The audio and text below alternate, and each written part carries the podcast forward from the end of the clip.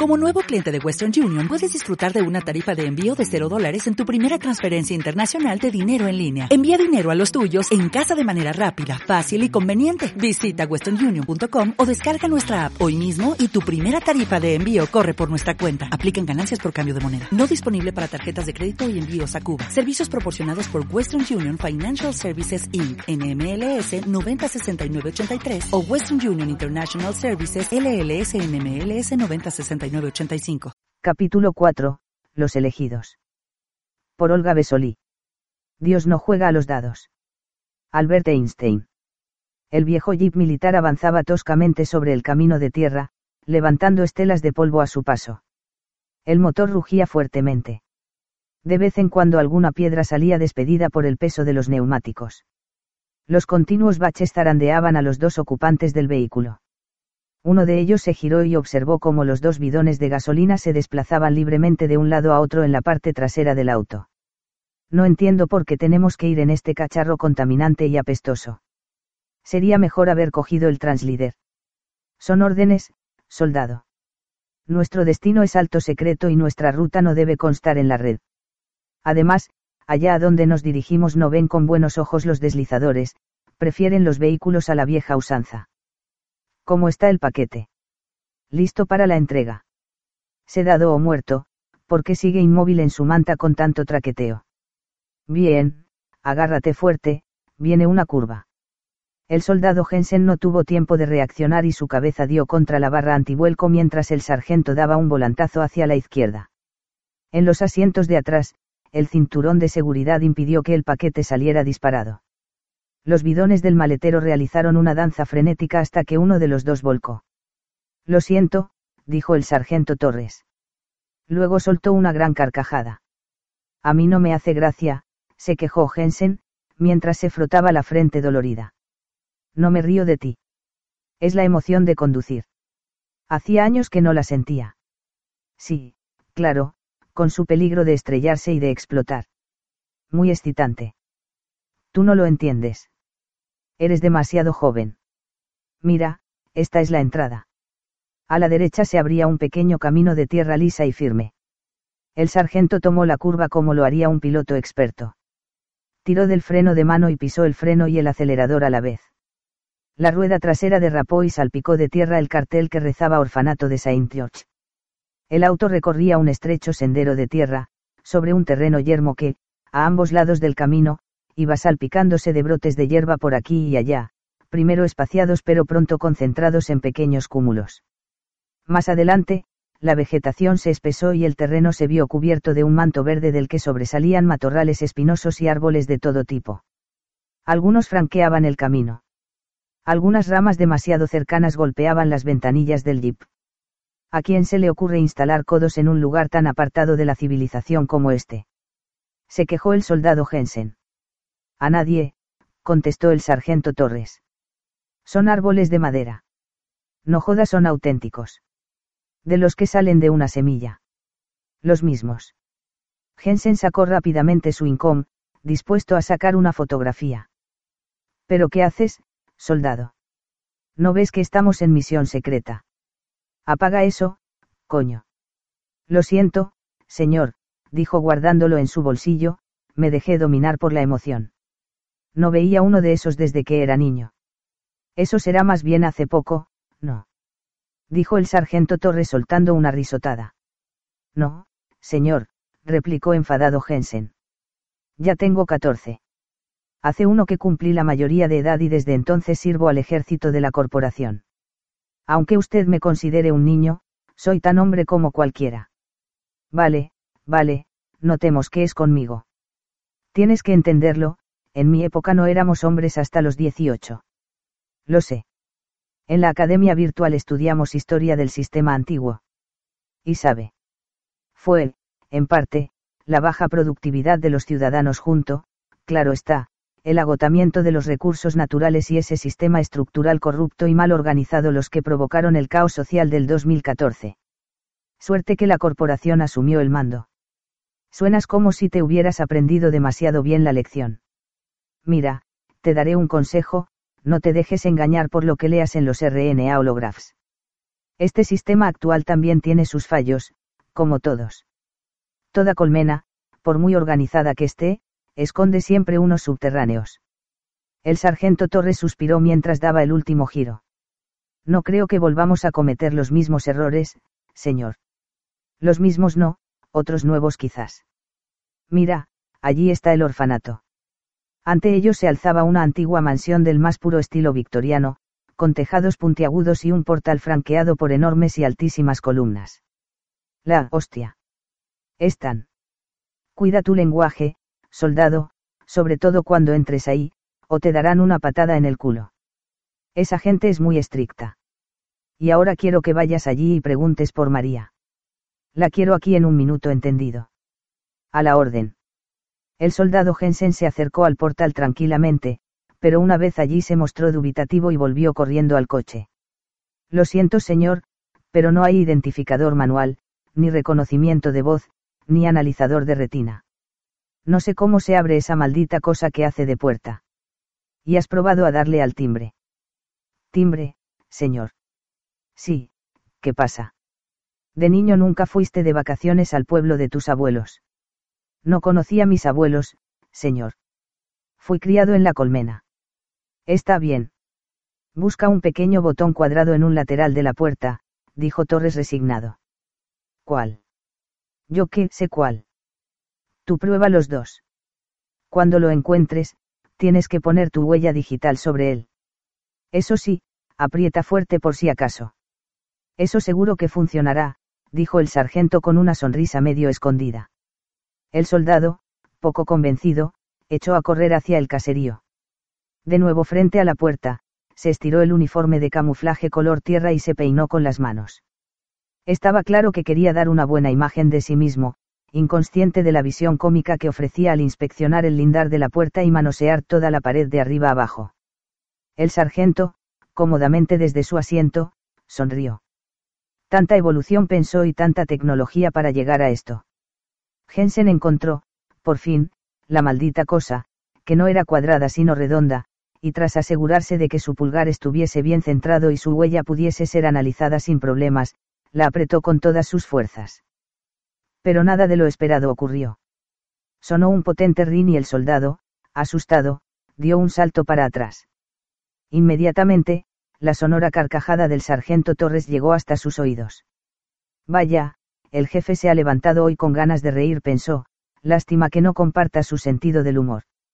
La enorme y quejumbrosa puerta de madera se abrió lentamente y tras ella apareció la encorvada y diminuta figura de una anciana vestida con un conjunto gris. Busco a la señora María, dijo Jensen mirando extrañado aquella cosa que la mujer llevaba en la cabeza. Tenemos una entrega. Me llamo Sor María, no señora. Soy una monja. ¿Es que acaso no ves el hábito? Parecía que hoy todo el mundo se había levantado con el pie izquierdo y Jensen empezaba a perder los nervios. El sargento aprovechaba cualquier ocasión para mofarse de él, y ahora la anciana le hacía unas preguntas a las que no tenía respuesta. ¿De qué hábito le hablaba? Per perdón, contestó, acallando sus pensamientos. Lo siento, pero tengo instrucciones de que me siga. Sor María, sin prestarle atención, empezó a andar por su cuenta hacia el jeep. Jensen se apresuró a seguirla, alcanzándola solamente cuando ella ya podía tocar el coche con su mano. Para entonces el sargento Torres ya sostenía el paquete entre los brazos. ¿Por qué lo lleva tapado? No estará defectuoso. No, contestó Torres abriendo la mantita. Como puede comprobar es un nuevo en perfecto estado.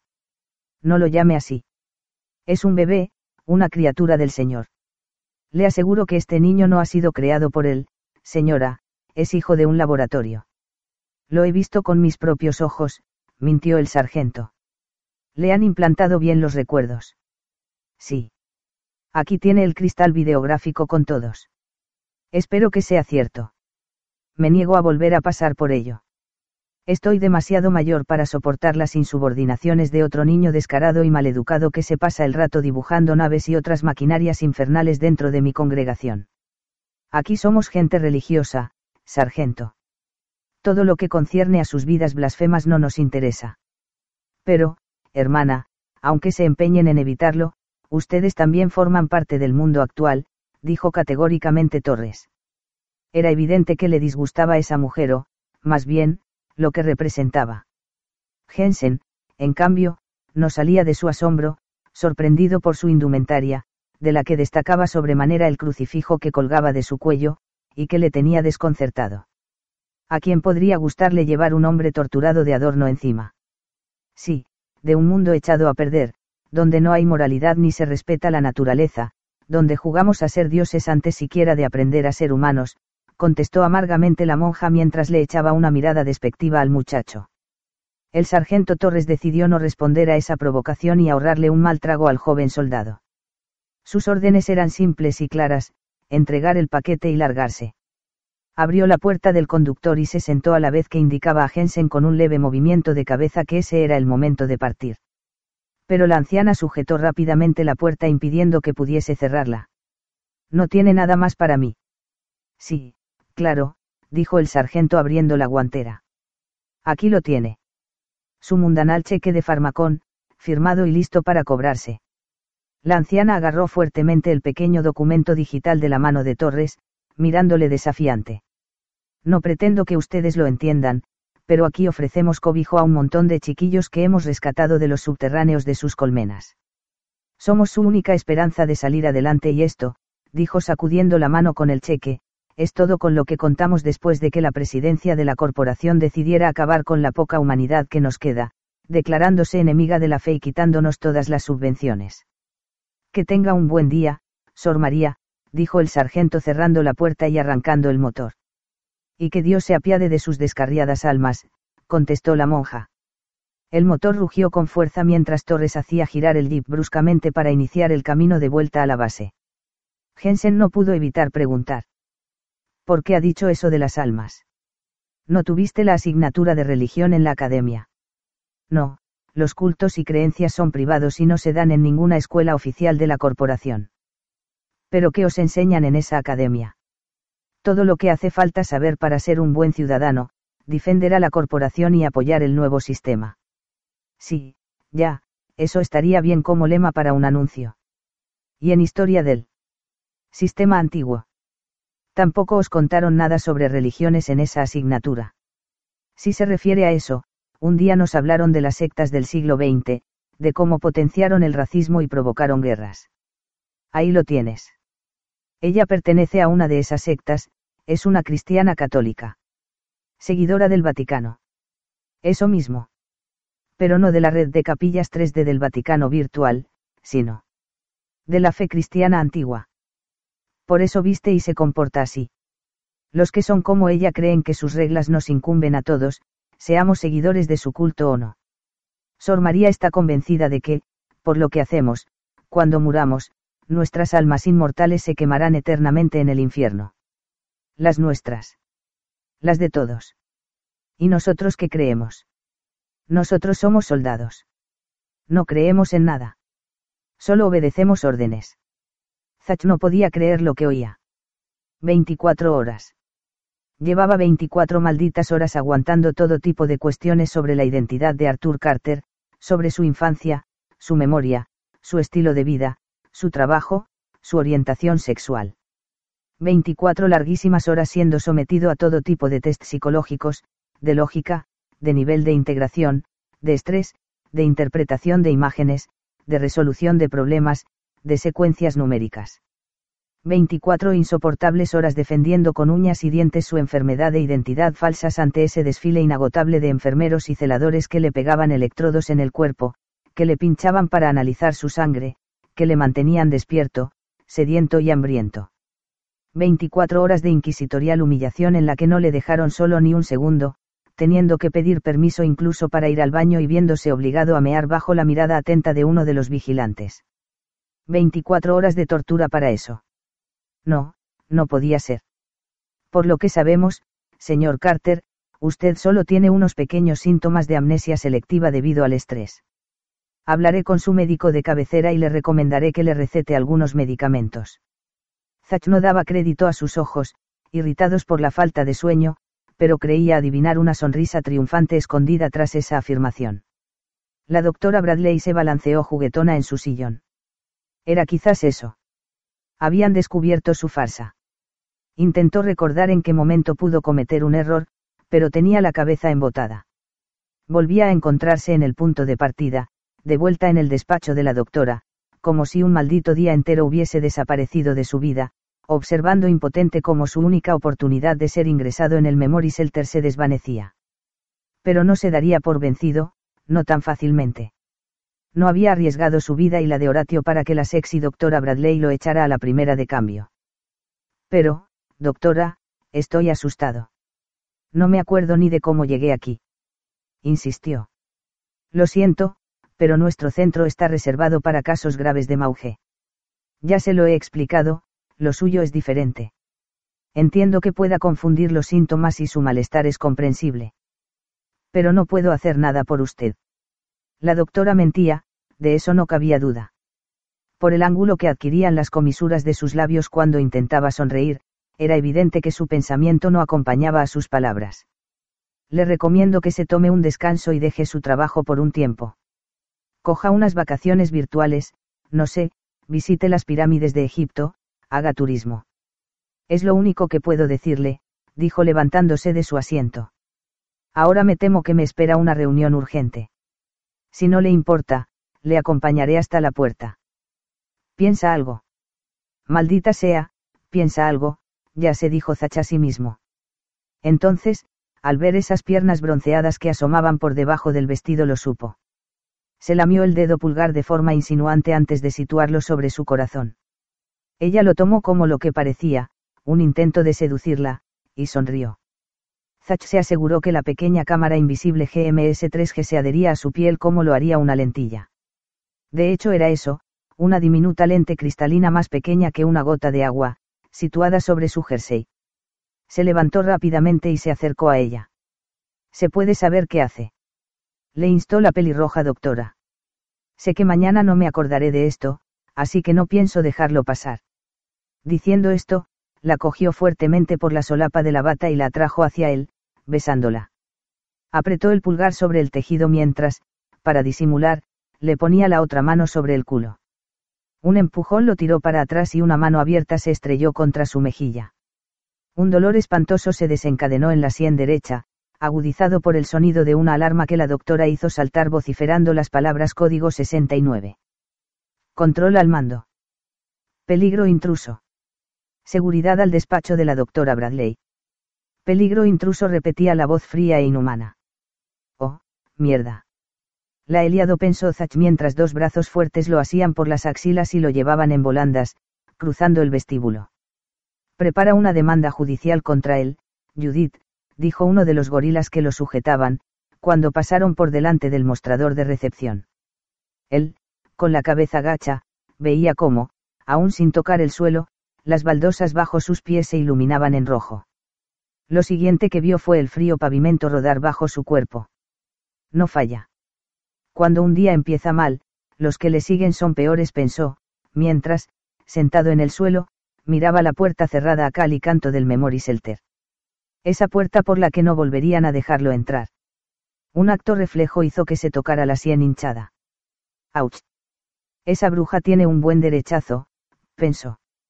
Oh, no, el incom, dijo asustado rebuscando en el bolsillo ya se había cargado uno la mañana anterior y había tenido que perder media hora para adquirir otro en la única tienda de telefonía de la colmena que todavía mantenía un local físico y atendía a los clientes personalmente. Curiosamente, estaba llena de compradores. Esa maldita cola, más los trámites para trasladar el número y demás información de la tarjeta del móvil al nuevo dispositivo, le había llevado mucho más tiempo de lo que se hubiera podido permitir. Fue a partir de ese momento que todo fue de mal en peor reteniendo el aire, miró su incom. La pantalla se iluminó correctamente.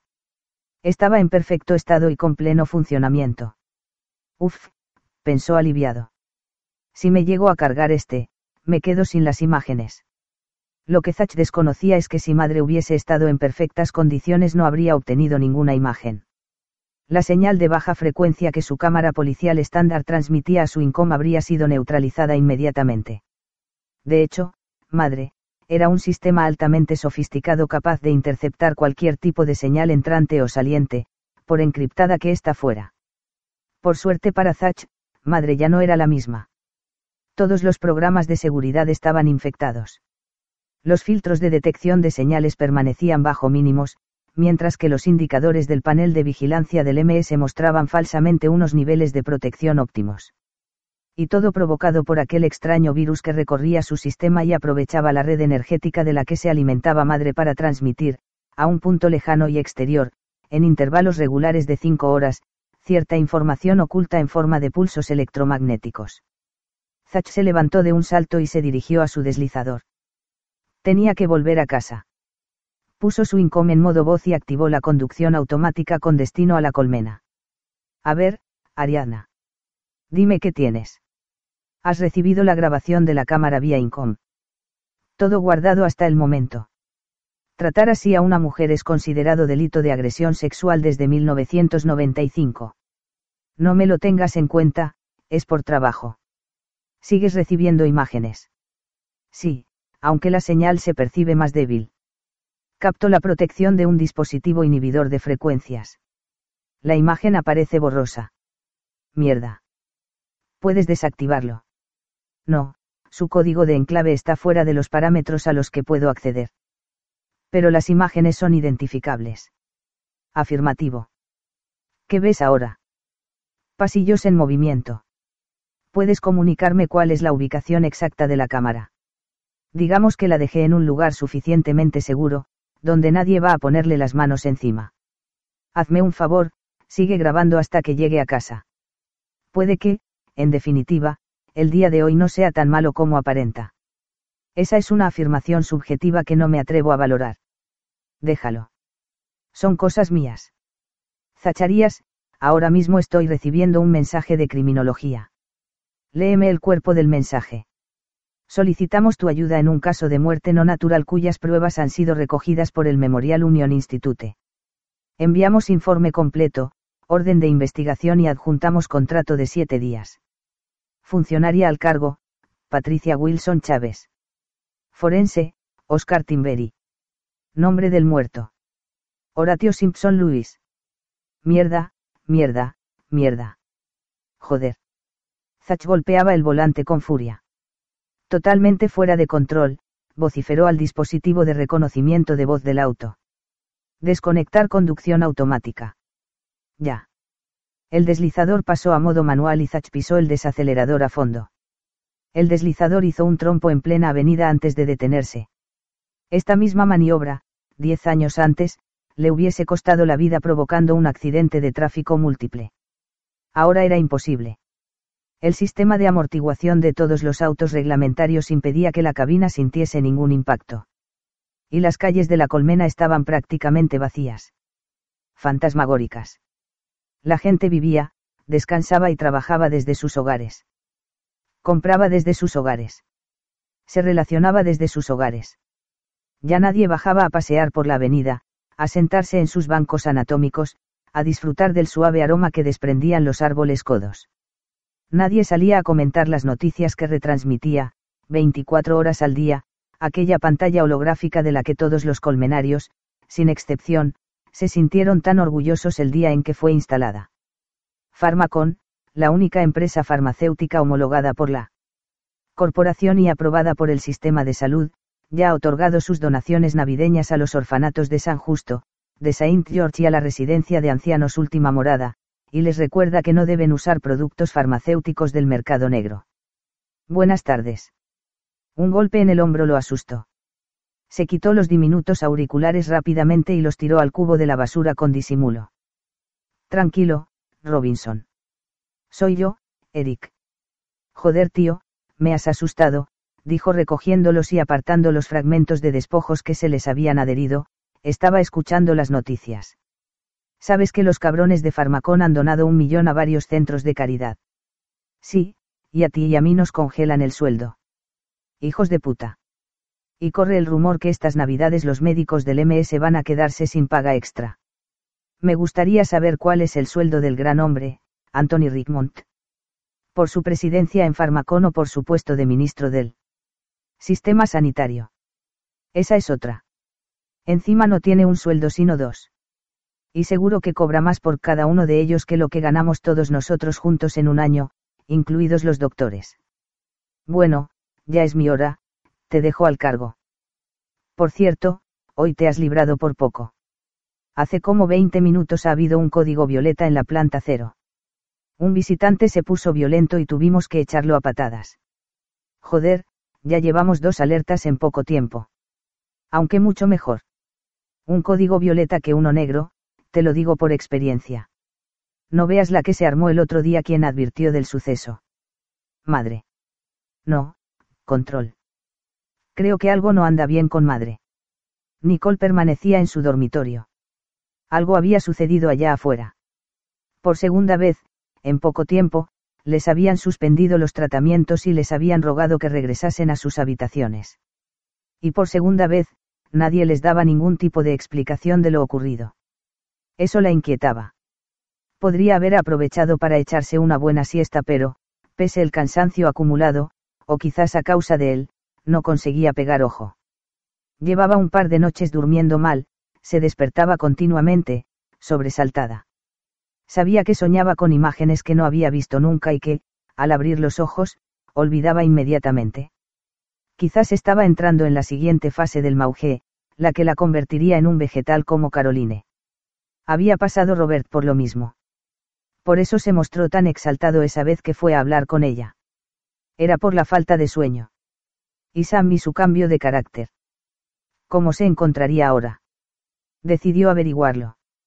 De puntillas, andando sigilosamente, recorrió el trecho que separaba sus habitaciones. Ni ella misma sabía por qué se ocultaba. El acceso a todos los dormitorios estaba permitido, y ella no hacía nada malo. Hola Sam. Siento molestarte pero tenemos que hablar.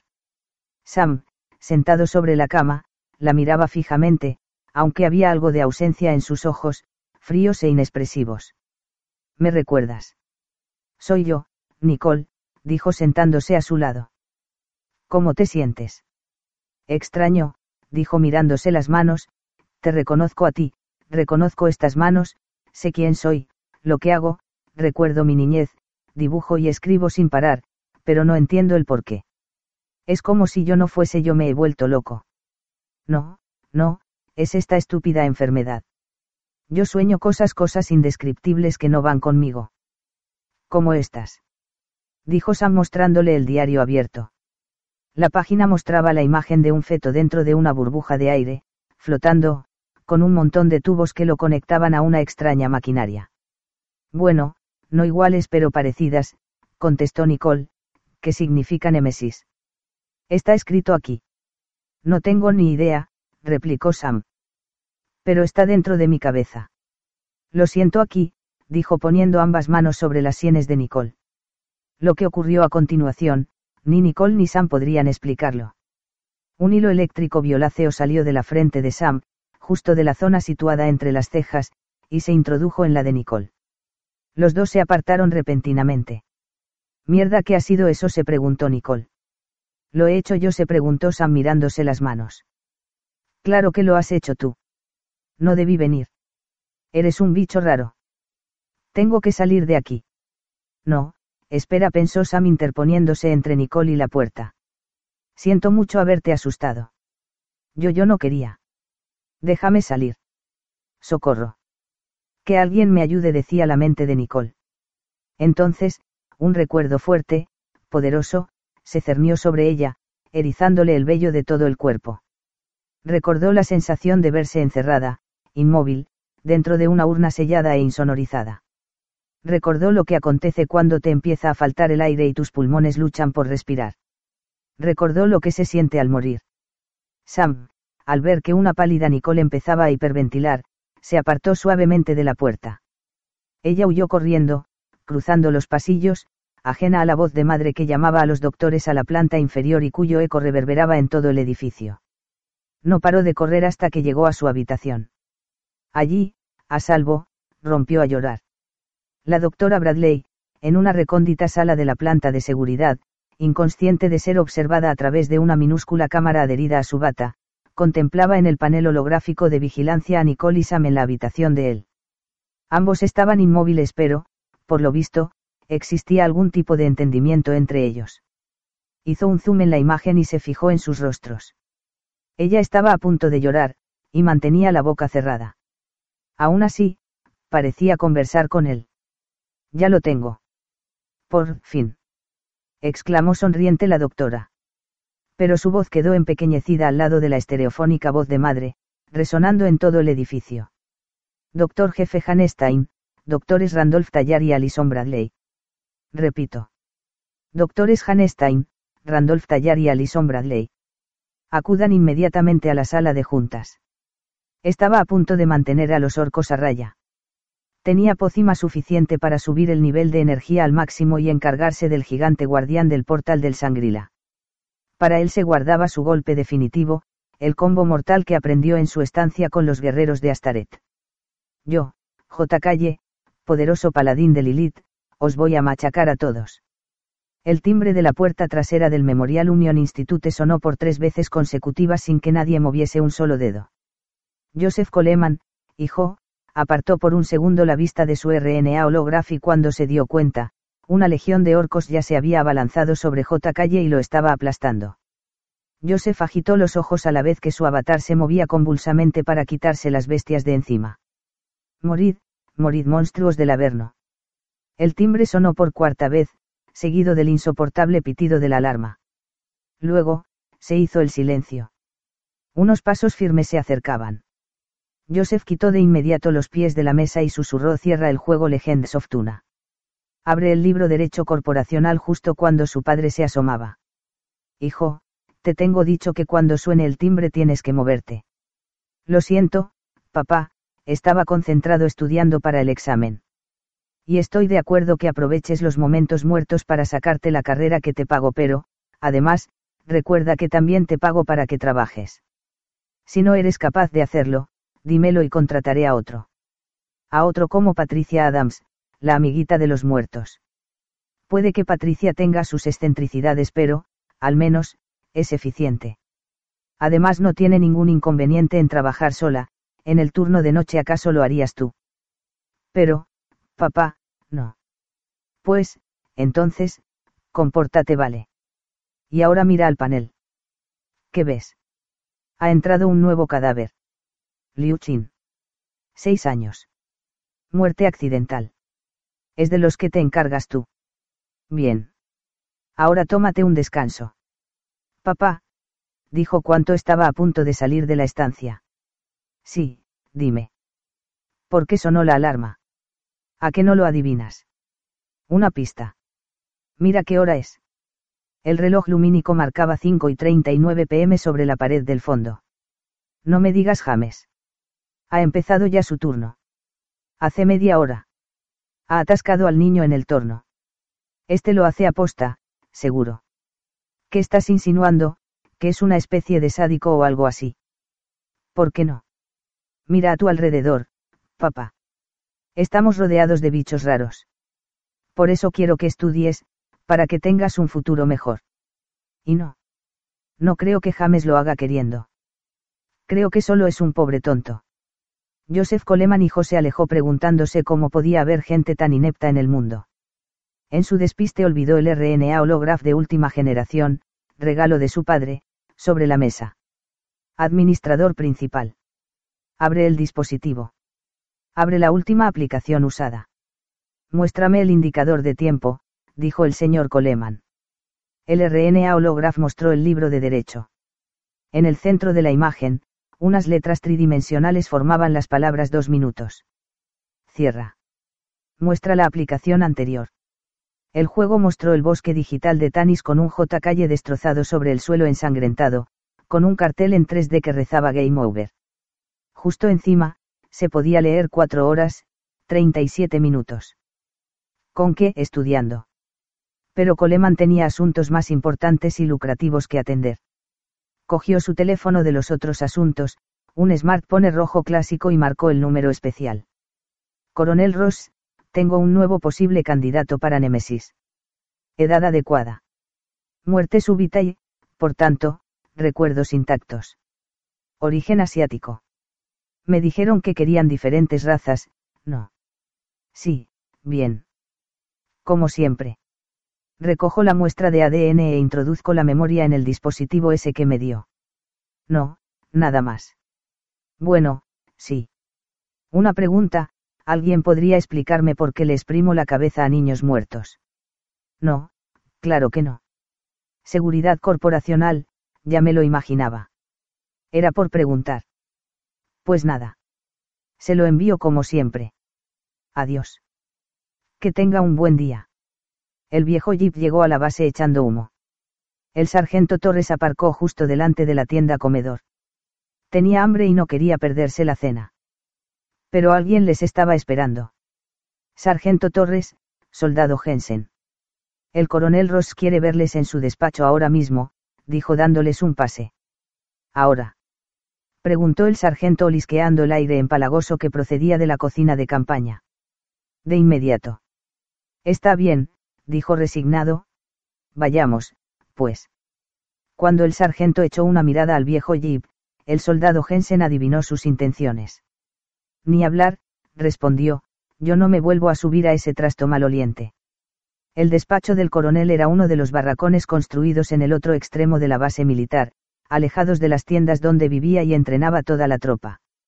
Nadie, sin un pase especial, podía acceder al área restringida.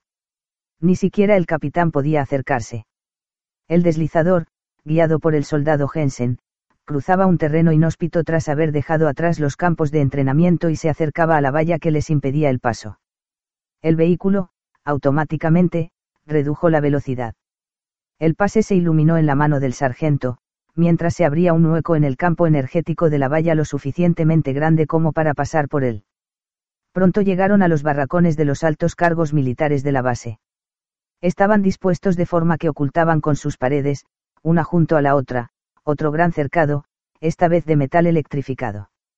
Torres sabía muy bien lo que encerraba en su interior, el área prohibida, conocida entre los soldados con el sobrenombre de la zona fantasma. Por encima de la reja destacaban los pisos superiores de unos impresionantes edificios dotados de la más alta tecnología, que rodeaban una gran cúpula central cuyo techo se elevaba por encima de todo pero nada de todo esto era visible desde el cielo. El área prohibida resultaba fantasmagórica también ante los satélites e indetectable en los radares. Además, la circulación aérea sobre la base y los terrenos adyacentes estaba totalmente prohibida.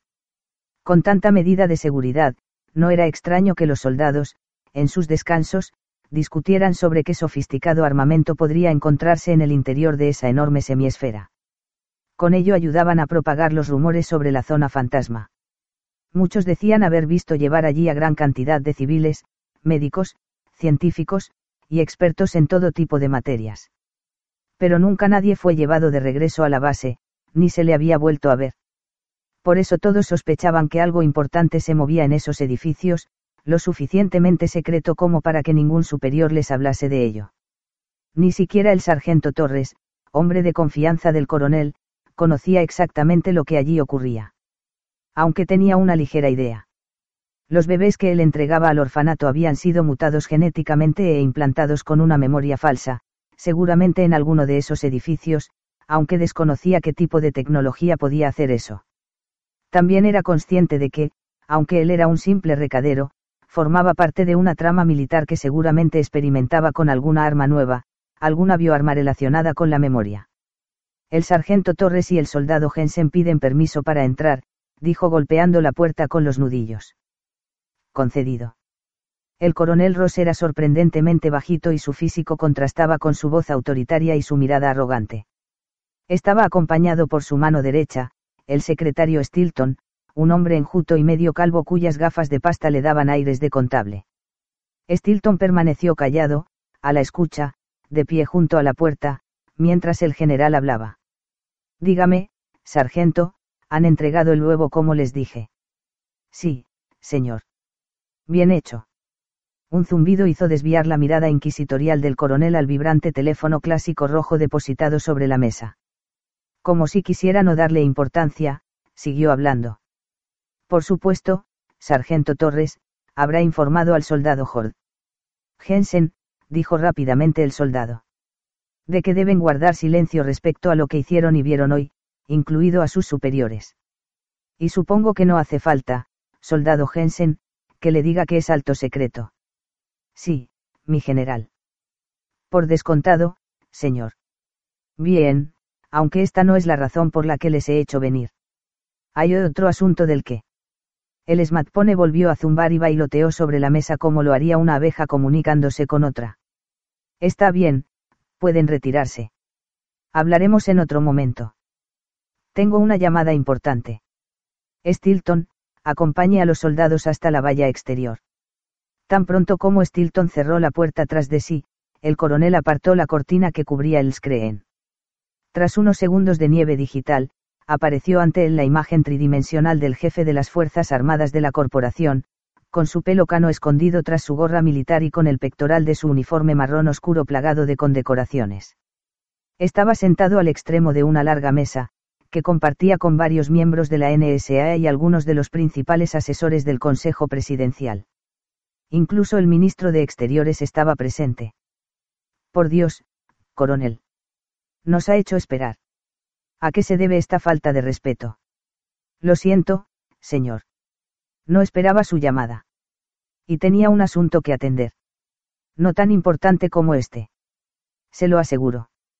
Y ahora, coronel, puede garantizarme que estamos absolutamente solos. Sí, señor, totalmente solos. Y que esta línea es segura. Impirateable, señor. Puede hablar con toda tranquilidad. Bien. Vayamos al grano. Va a producirse otro encuentro en breve. El satélite HV-16 hectáreas detectado otro Mesías. Se está acercando a la Tierra a toda velocidad. Otro Mesías como el de 1999. No será una falsa alarma, como la del 2017. Estamos casi seguros. En un 75%, dicen nuestros asesores. Por los cálculos realizados sobre su trayectoria, creemos que procede del mismo sector de la galaxia que el anterior, pero hasta que no se acerque más a nosotros, no obtendremos más datos sobre su estructura, tamaño e intenciones. El coronel tomó aire. ¿Y cuándo llegará él? Mesías. Los expertos de la NSA han calculado que, si sigue a esa velocidad, astronómica, el encuentro se efectuará al amanecer del 25 de diciembre. Pero, señor, eso es ya. Es muy poco tiempo para estructurar un ataque defensivo a gran escala. Tenemos que organizar a todas nuestras tropas. Lo sé. Pero esta vez será diferente por eso no quise avisarle hasta que estuviésemos del todo seguros. ¿Seguros de qué? De su trayectoria exacta. El lugar del planeta al que se dirige.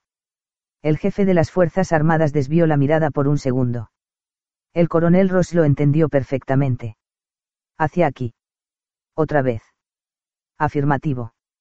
Siento comunicárselo, pero parece ser que el acercamiento responde a una especie de llamada, un pulso electromagnético enviado desde algún punto de su condado. No sabemos exactamente de dónde, si de la base, de la colmena o de los campos de alrededor, pero su origen está cercano a la abeja reina. ¿Cree que ha podido ser ella la causante? Negativo, señor. Eso es imposible. El personal especializado me mantiene constantemente informado. Todo en ella se mantiene inactivo. Sus maquinarias fueron desactivadas. Están inoperativas, no tiene las esferas. Y sus ejemplares permanecen en letargo. Solo activamos los huevos necesarios para los experimentos. Hoy mismo he mandado uno a las hermanitas, que introducirán la larva en una familia de adopción. Entonces morirá. Como dice, señor. El proyecto Nemesis ha sido suspendido. Pero la base. No se preocupe. De momento, mantendremos las instalaciones militares en torno a la reina, aunque eliminaremos todo rastro fuera de ella. Tiene orden de hacer desaparecer todos los centros de recogida de los huevos de su condado, en lo que denominaremos Operación Galeano. Perdone, señor, pero en esos orfanatos conviven muchos niños inocentes. Daños colaterales inevitables. Pero, como padre y abuelo que soy, entiendo que no quiera hacer el trabajo sucio usted personalmente mande a esos perros de los ángeles de la muerte. Ellos no tienen escrúpulos. Y hacen bien su trabajo. Sí, señor, a sus órdenes. Aún hay más. Tiene que destruir todas las larvas en circulación y a sus cuidadores, aunque eso signifique exterminar familias enteras de civiles. Tenga en cuenta que, posiblemente, en poco más de un mes entremos en guerra con Dios sabe que y no deberíamos dejar cabos sueltos. Y, sobre todo, actúe con discreción. Cuanto más tiempo podamos mantenerlo bajo control, oculto a la opinión pública, mucho mejor. Las comunicaciones han cambiado mucho desde el siglo pasado. Es demasiado fácil acceder a la información clasificada y nos encontramos con una que tras cada esquina. Debemos doblar las precauciones. ¿Y los nidos santuarios, señor? ¿Qué hacemos con ellos? De momento, manténganse a la espera de instrucciones. Sanidad está averiguando si hay progresos en los Memory Shelter, por si alguno de esos engendros híbridos ha desarrollado la mente nido. Mientras tanto, mantengan vigilada y a salvo a la Reina Madre hasta que sepamos qué hacer ante la llegada del nuevo Mesías. Podemos acabar con él, Señor. Si nos organizamos bien, podemos derribarlo como a la abeja reina, aunque eso signifique luchar en inferioridad de condiciones. Me concede su permiso para preparar a las tropas para entrar en combate. No, de momento, coronel. Sé que está impaciente por cumplir con su deber, pero tengo órdenes directas de la presidencia de la corporación para intentar, por todos los medios, la comunicación con ellos. Para eso pusimos en marcha el proyecto Némesis. Nos tememos un intento de invasión y necesitamos saber qué demonios quieren de nosotros, por qué nos han elegido. Necesitamos dar con un comunicador. Si encuentran un sujeto apto, ¿qué pasará con los demás en proceso? Coronel, esto es una carrera y solo puede haber un ganador. Zacharías Seridan Rodríguez, pronunció al micro mientras colocaba la palma de la mano en el lector. La puerta de su apartamento se abrió con un clic metálico. Buenas noches, Zacharías. Nivel de energía al 63%. Tienes un mensaje de criminalística y una grabación de 28 horas y 57 minutos. ¿Cuál quieres ver antes? Bienvenido, Zach, le saludó el perro, con la voz grave de un Terminator T-800, un clásico del cine del siglo pasado, estoy programado para cantarte una canción. Hoy no, Milú, ponte a dormir. Milú dejó de sonreír.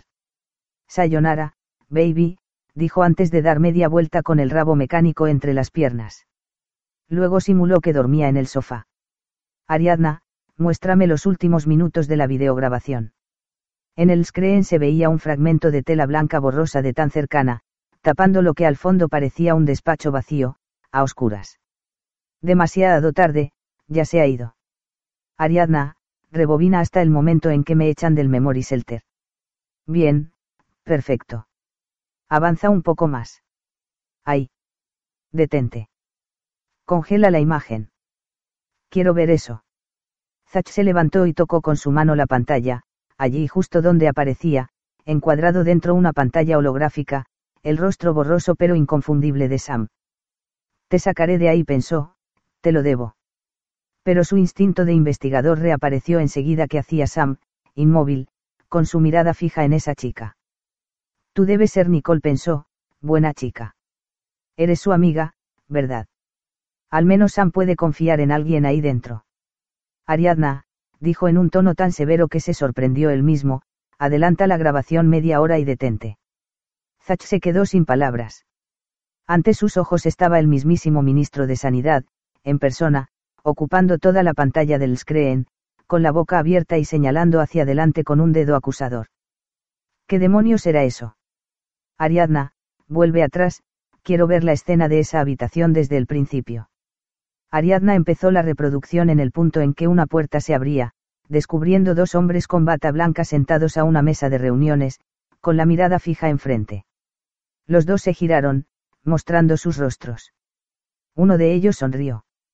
Doctora, Bradley, sonó una voz desde la pared, mientras la imagen avanzaba por la sala, llega tarde.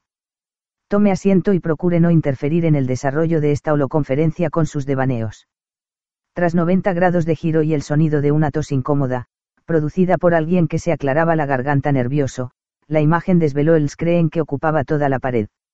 Lo siento, señor Rickmont, dijo la voz de la doctora, mientras la imagen se balanceaba y se oía el ruido de una silla al moverse. Luego se quedó fija, frente a la pantalla. Ya ha terminado su show, doctora.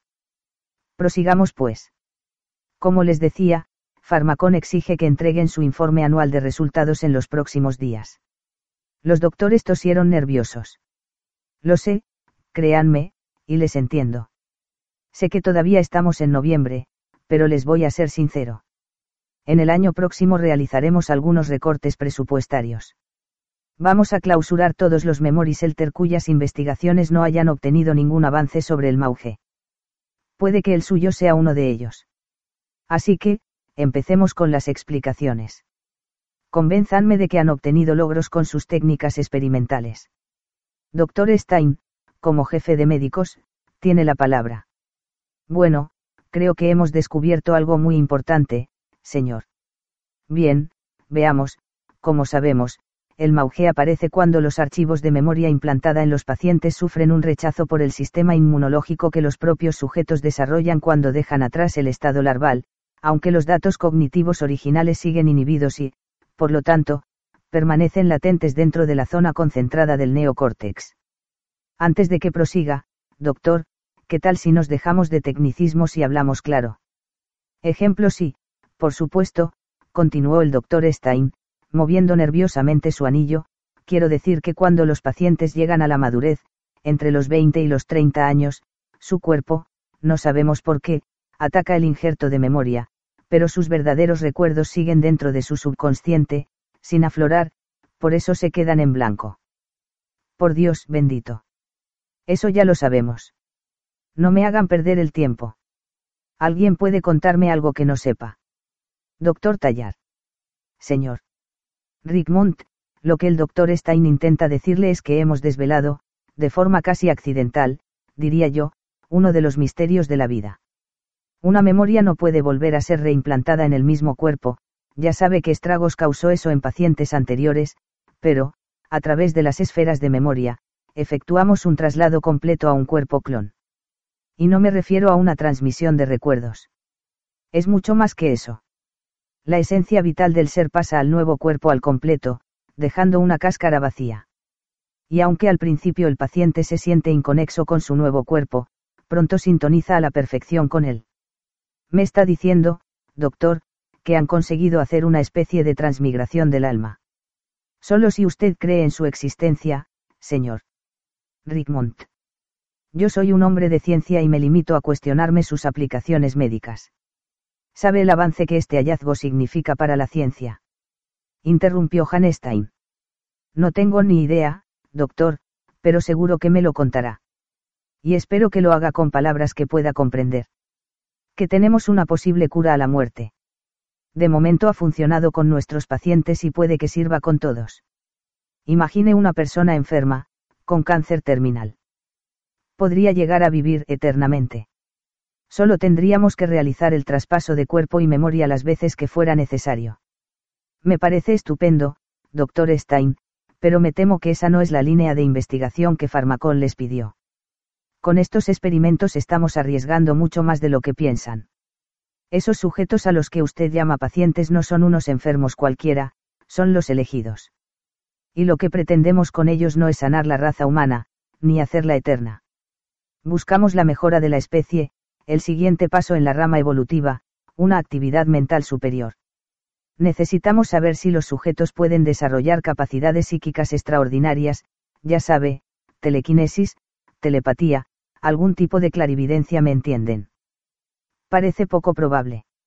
No hemos visto ningún síntoma parecido en ninguno de los pacientes, se hizo oír la voz apresurada de la doctora.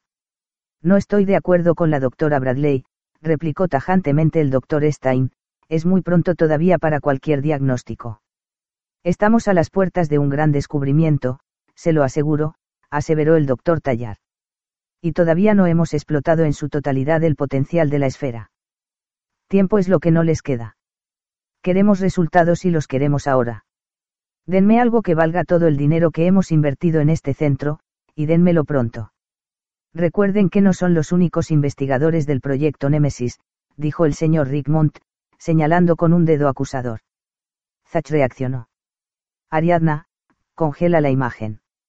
Buscaba el papel arrugado que había encontrado bajo el ordenador de Horatio.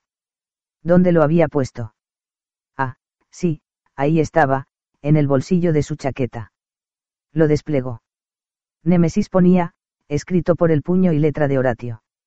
Ariadna, rápido, conversación a tres. Llama a criminalística y envíales una copia del vídeo. Llama también al juez Zargón y mándale otra copia.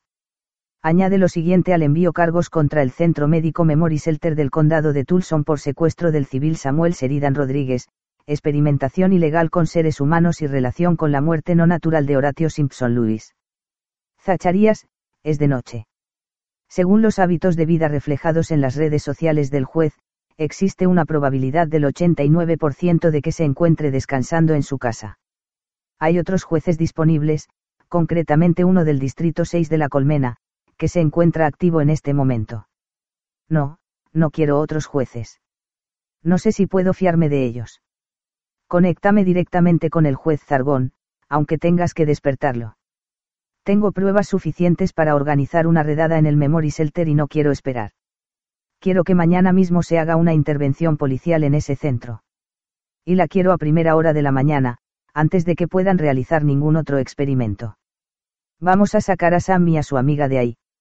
Sam suspiró aliviado. El día todavía podía tener un final feliz. Zacharías, tienes una llamada entrante. Del juez. No, es un número desconocido. Ubicación. Aquí mismo. A 38 metros bajo tus pies y 20 metros. Dirección sur-sureste. En la calle.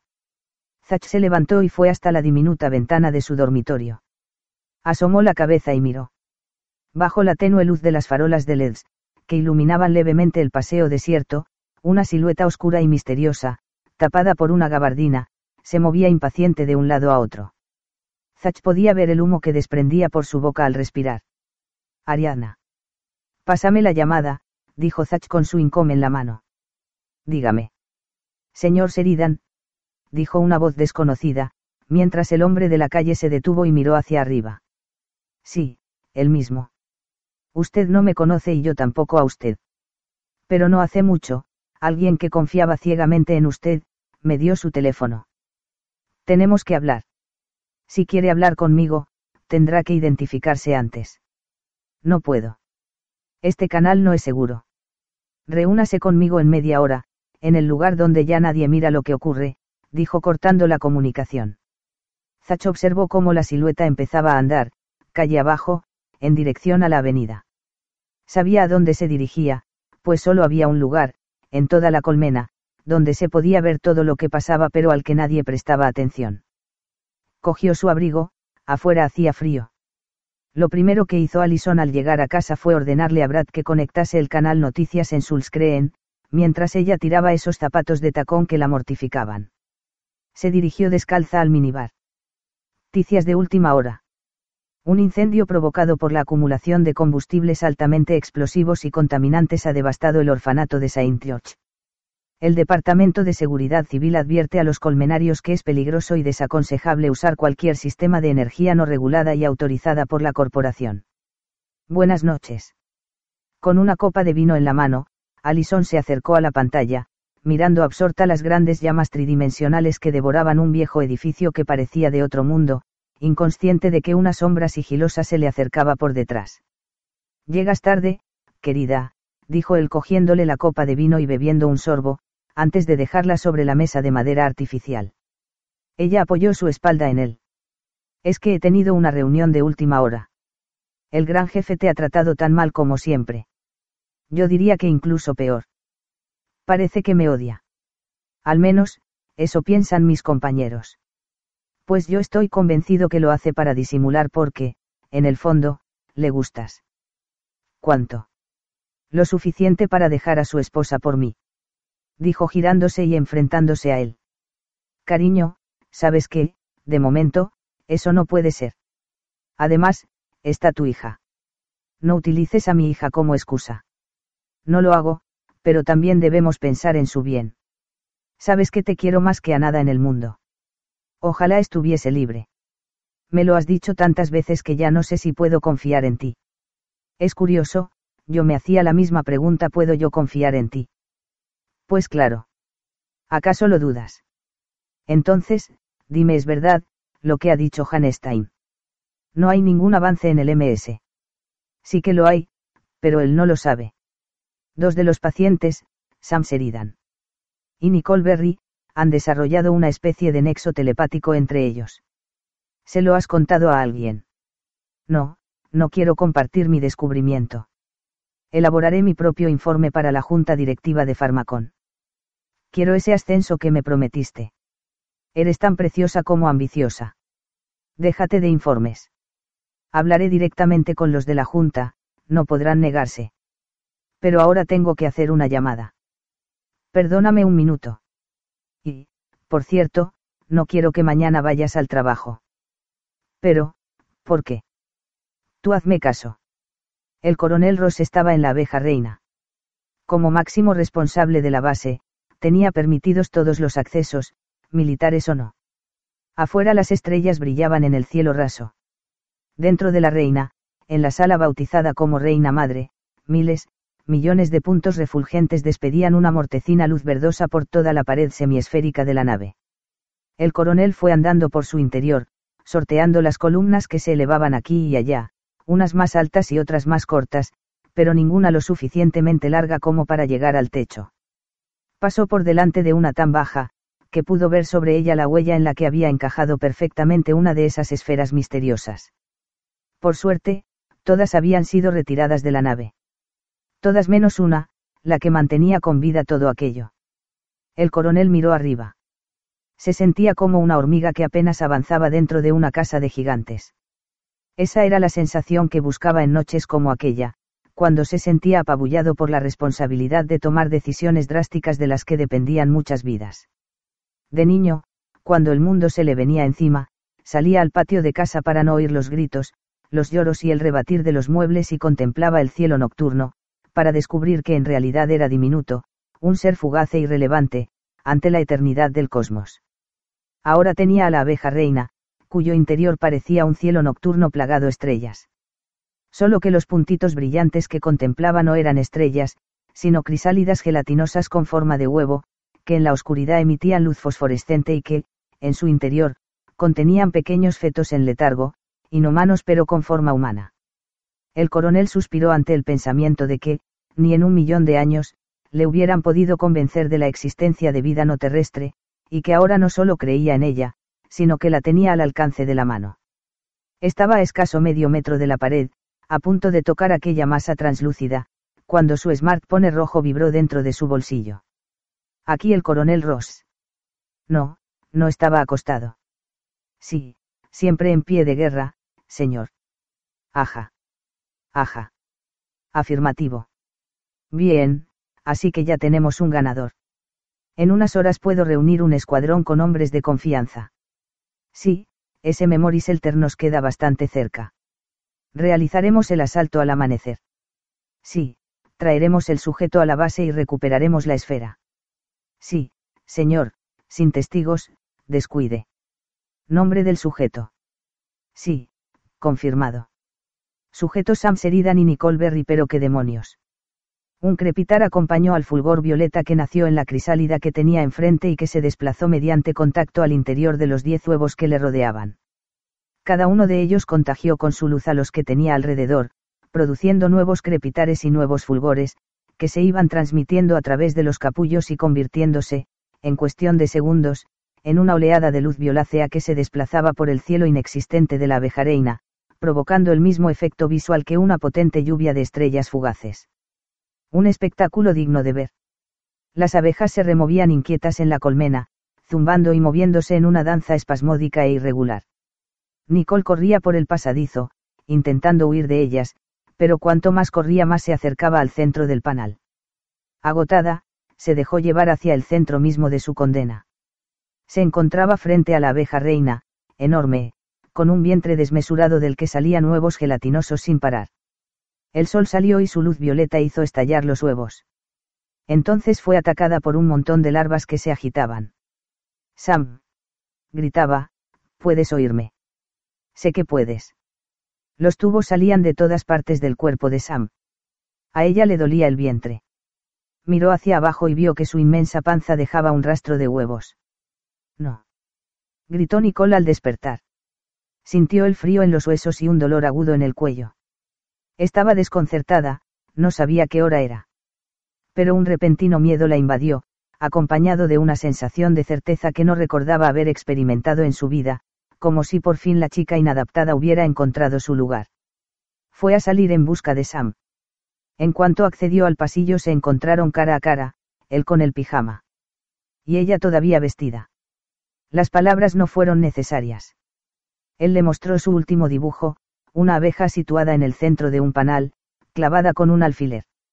Bajo esta, otros alfileres dibujados de forma aparentemente casual y dispersa formaban la palabra Nicole.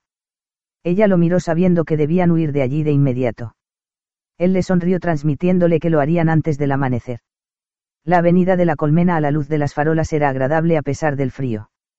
Zach se acercó al hombre con gabardina que estaba situado bajo la pantalla gigante. Ningún superviviente, según las autoridades, del incendio que ha devastado, hace unas horas, el orfanato de Saint George. El presidente de la corporación ha expresado su pesar por tan desafortunado accidente, haciendo la siguiente declaración a los colmenarios. ¿Paseamos? preguntó el extraño. Sí, contestó Zach, siempre que me cuente por qué estoy en plena calle en mitad de la noche. Porque es el lugar más seguro del mundo. Mire a su alrededor. No hay nadie. Podría gritar si quisiese que nadie le escucharía. Las casas están insonorizadas, y la gente ni siquiera usa ya las ventanas, prefieren la variedad de paisajes virtuales que ofrecen las Lskreen. Zach recordó que había colocado su Lskreen justamente encima del enorme ventanal de su salón, tapiándolo, y sintió que formaba parte de algo en lo que no quería participar. Mire, estoy cansado y, no llevo un buen día. Dígame quién es y qué quiere. Está bien, dijo el hombre mientras detenía sus pasos. Mi nombre es John Parker y estoy aquí porque quiero ayudarlo. Mentía. Descaradamente. Aún así, Zach siguió con la conversación.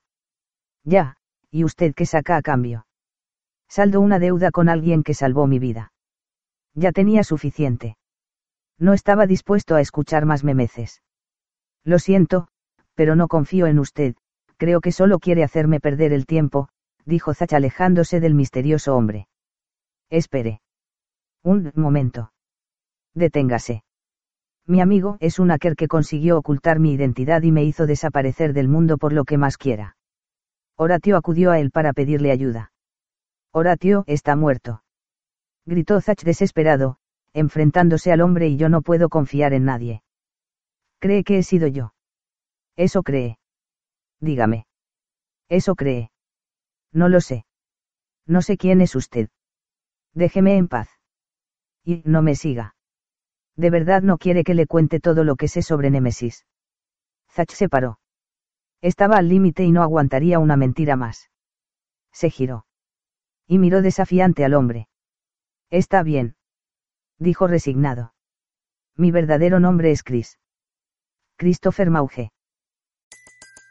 Everybody in your crew identifies as either Big Mac Burger, McNuggets, or McCrispy Sandwich.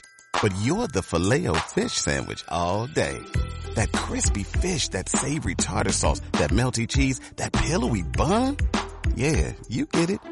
Every time. And if you love the filet of fish, right now you can catch two of the classics you love for just $6. Limited time only. Price and participation may vary. Cannot be combined with any other offer. Single item at regular price. Ba da ba ba ba.